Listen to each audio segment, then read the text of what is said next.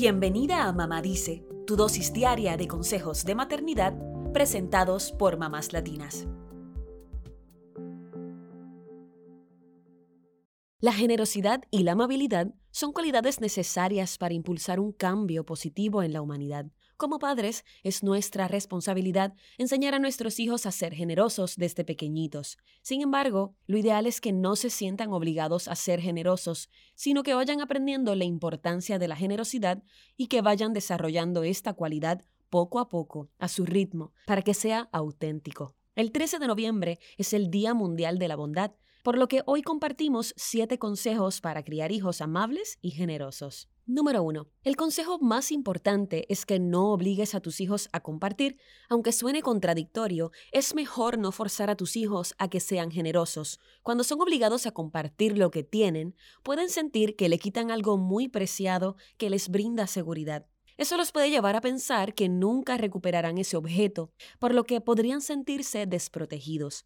En estos casos, puedes explicar que todavía tu hijo es muy pequeño y no está preparado para prestar ese juguete. Otra alternativa es presentar un nuevo juguete para que alguno de los dos niños lo use y deje el otro juguete. Esto no significa que no debas enseñar a tus hijos a compartir, solo que lo debes hacer poco a poco sin obligarlos. Número 2. Enséñales a pensar en los demás dedicándole a alguien un dibujo o un cuento. Así aprenderán que se puede hacer felices a los demás con un pequeño detalle. Sugiéreles que le dediquen un cuento a su hermanito o un dibujo a su abuela, por ejemplo, para que aprendan a dar y a divertirse en el proceso. Número 3. Utiliza pequeñas historias, cuentos o libros que hablen de la generosidad Además de fomentar la lectura, una historia sobre generosidad permite que tus hijos aprendan con ejemplos el significado de ser generosos. Al terminar la historia, puedes preguntarles qué personaje les gustó más y por qué, qué harían si fueran uno de los personajes y otras preguntas que los hagan reflexionar sobre la historia.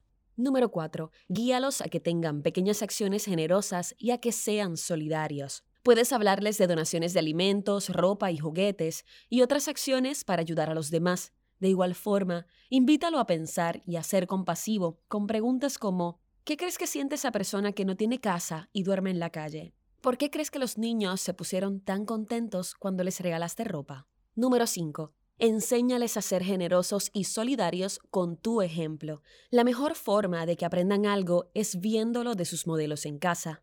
Cuando los veas después de la escuela, cuéntales de alguna acción solidaria que realizaste durante el día y pídeles que te hablen de la suya. De esta forma, no solo fomentas una conducta generosa, sino que demuestras con el ejemplo cómo ser solidario con los demás. Si cada uno se pone como meta una acción solidaria en el día y luego hablan sobre eso, podría convertirse en un hábito. Número 6. Pongan una meta familiar a la semana como práctica de generosidad para la comunidad. Podrían recoger juntos la basura de la calle por una semana o alimentar a los perritos sin hogar. También podrían pasar tiempo en un asilo de ancianos o hacer otro acto de generosidad que les permita aprender sobre la solidaridad con la práctica. Número 7. Enséñales a trabajar en equipo y agradece sus contribuciones en casa. La familia es un equipo que requiere de cada quien para continuar creciendo. Por eso es importante que les digas frases como agradezco que hayas recogido tu habitación, Así sabrán que su contribución siempre tiene un efecto positivo en alguien más. Recuerda, educar a nuestros hijos en la generosidad y la solidaridad es la mejor forma de ayudar a crear un mundo mejor. Eso es todo por hoy. Acompáñanos el lunes con más consejitos aquí en Mamá Dice y síguenos en mamáslatinas.com, Mamás Latinas en Instagram y Facebook y Mamás Latinas USA en Twitter.